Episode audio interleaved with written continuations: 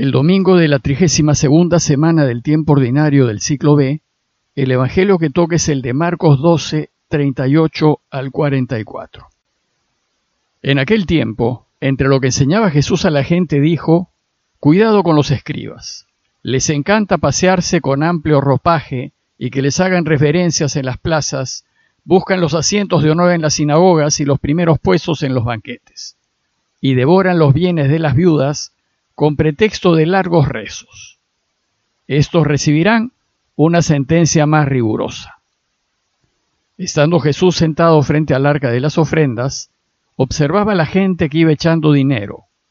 Muchos ricos echaban en cantidad. Se acercó una viuda pobre y echó solo dos reales.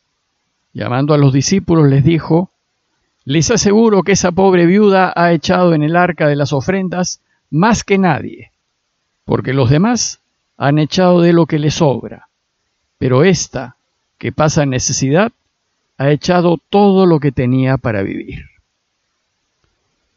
Este relato se ubica a fines de la vida pública de Jesús hacia el final de su camino. Y como veremos, viene a ser una especie de síntesis de sus principales enseñanzas. Entre ellas, tal vez la principal ha sido la necesidad de ser libres ante todo, de ser desprendidos, generosos, desapegados. Pues si lo somos, entonces podremos amar a Dios sobre todas las cosas y preocuparnos de ayudar mejor a quienes nos rodean. El Evangelio de hoy resume, con extrema claridad, la esencia de esta enseñanza de Jesús, a través de la denuncia que hace a los escribas, a aquellos que se rigen por los valores del mundo, y mediante el relato de la viuda pobre en donde presenta de nuevo los valores del reino. Veamos esto con más detalle. Como pueden observar, el relato de hoy tiene dos partes claras que en principio parecen no guardar relación alguna. Estas dos partes son, primero, una llamada de atención a, a cuidarse de los escribas y segundo, el relato de la viuda pobre. A pesar de ser distintas estas dos partes, hay una profunda unidad entre ellas. Pues lo que hace el texto es contraponer dos personajes, dos actitudes religiosas opuestas, dos escalas de valores contrarias y dos relaciones diversas con Dios. Y mediante esta contraposición busca enseñarnos cuál es el camino cristiano, enseñarnos de qué lado debemos estar, cómo comportarnos si queremos seguirlo. La primera parte consiste en la denuncia que hace de los escribas. Y Jesús empieza su enseñanza advirtiéndonos, tengan cuidado con los escribas. Aquí el personaje central pues son los escribas o maestros de la ley. Ya Jesús nos ha enseñado que el objetivo de nuestra vida no debe ser tener, pues si buscamos poseer perdemos libertad y más bien terminamos siendo poseídos. Por tanto, nos debería dar lo mismo tener o no tener. Además, ya nos ha enseñado que nos debería dar lo mismo ser vistos o no, ser famosos o no, ser importantes o no. El problema es que a los escribas sí les importa tener, ser vistos, ser famosos y ser importantes. Dice el texto, les encanta pasearse con amplio ropaje y que les hagan reverencias en las plazas, buscan los asientos de honor en las sinagogas y los primeros puestos en los banquetes y devoran los bienes de las viudas con pretextos de largas oraciones. Los amplios ropajes de los escribas hacen referencia al talid o manto para hacer la oración. El uso de este manto fuera de la oración y de los actos religiosos constituía una ostentosa demostración de piedad, básicamente para que los vean y admire la gente. Los saludos en las plazas de los mercados eran gestos de reverencia en reconocimiento a su posición superior en la comunidad como expertos de la ley.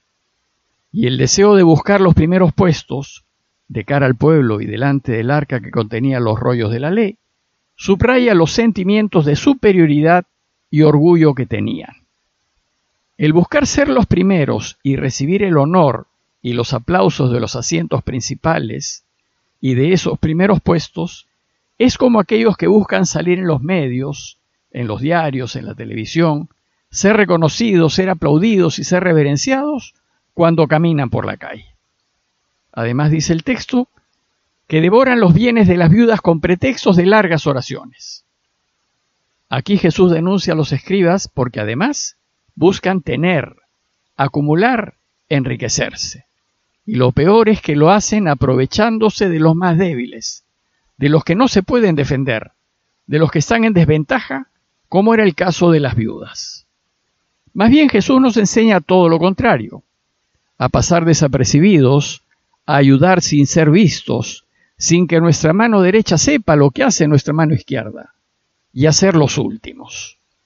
Es decir, nos enseña que hay que dejar de lado nuestros deseos de ser famosos, honrados, reconocidos y aplaudidos, e incluso nuestro deseo de tener, poseer y acumular. La fama, el poder y las riquezas son un problema, un obstáculo cuando se les busca como si fuesen el objetivo y el fin de nuestras vidas, como si tener fuese la meta y lo único que deseamos alcanzar en esta vida. El problema es que quienes se ponen como fin buscar ser los primeros y tener bienes y riquezas, lo suelen hacer a costa de otros, abusando de otros. Por eso dice Jesús, recibirán una sentencia más rigurosa. Otra cosa muy distinta es que uno, haciendo las cosas bien, lo mejor posible, y buscando ayudar y servir, recibe honores y se llene de bienes. Los honores y las riquezas son buenos cuando vienen como consecuencias de una vida honesta, de servicio, de generosidad y de entrega. Es decir, no son ningún problema cuando se reciben como resultado del esfuerzo de un trabajo honesto y de ayudar y servir a otros. La segunda parte del Evangelio de hoy es el relato de la viuda pobre. Ese es uno de los relatos más bonitos y claros que Marcos tiene acerca de lo que significa dejarlo todo para seguir a Jesús. Y es la cara opuesta al relato de los escribas, el otro lado de la moneda. En ese relato Jesús nos muestra a una mujer que actúa no como los escribas, sino como un verdadero discípulo, como Él desea que actuemos. Y por tanto, debemos aprender a ser como hace la viuda pobre, que pone toda su confianza en Dios y no en los bienes ni en el dinero. El relato comienza diciéndonos que estaba Jesús sentado enfrente del arca de las ofrendas y observaba a la gente. Como saben, el templo era el centro principal y el lugar del encuentro de toda la ciudad. Y todo Israel creía que el templo era la casa de Dios, allí donde Dios residía. Por tanto, la gente iba al templo para encontrarse con Dios, agradecerle y ponerse a su disposición. El texto nos dice que Jesús estaba sentado frente a una de las alcancías de las ofrendas tal vez frente a los cuartos en donde se guardaban los objetos de valor del templo, o tal vez en el atrio de las mujeres, a lo largo de cuyos muros se encontraban trece alcancías en forma de trompetas para recoger las ofrendas. Y nos dice Marcos que Jesús observaba a la gente que iba echando dinero, y observaba cómo actuaba, qué hacía, cómo se comportaba y qué tan generosa era. Y nos dice que observó que muchos ricos echaban en cantidad. Pero según Marcos, la atención de Jesús la captó una mujer, una viuda y pobre, una mujer en situación muy difícil que pasa necesidad, dirá Jesús. Seguramente no tiene quien vele por ella, y tal vez no tenga ni para comer. Y nos dice que esta mujer solo echó dos reales, es decir, nada, un par de moneditas de sencillo equivalentes a unos 15 céntimos.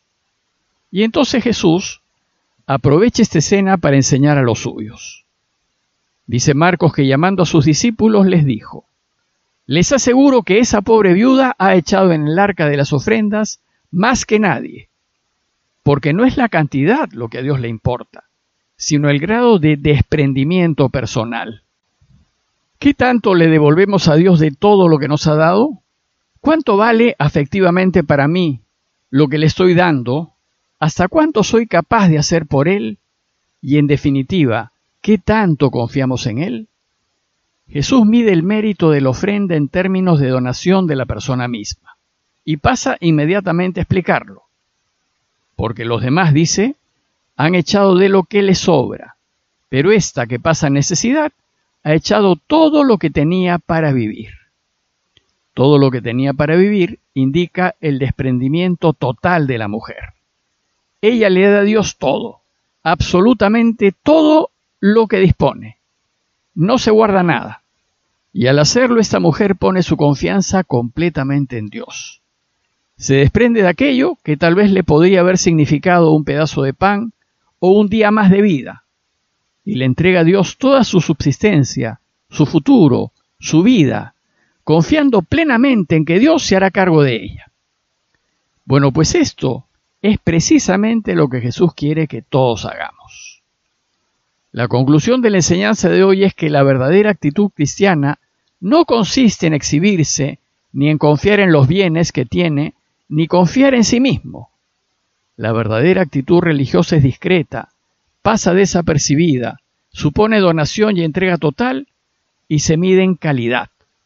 Pero sobre todo supone una confianza absoluta en Dios. Por tanto, tendríamos que preguntarnos, ¿y nosotros? ¿Qué tan seguidores somos de Jesús? ¿Actuamos como los escribas o nos comportamos como la viuda pobre? ¿Estamos dispuestos a entregarle toda nuestra vida? ¿Estamos dispuestos a poner nuestro futuro en sus manos? ¿Qué tanta confianza tenemos en Él? ¿Qué tan convencidos estamos de que nos ama? Si queremos seguirlo, debemos hacer como la viuda pobre, entregarle todo lo que tenemos para vivir. Si lo hacemos así, Él se fijará en nosotros, como lo hizo con la viuda, y se ocupará no solo que tengamos lo suficiente para vivir, sino además que alcancemos la vida eterna. Parroquia de Fátima, Miraflores, Lima.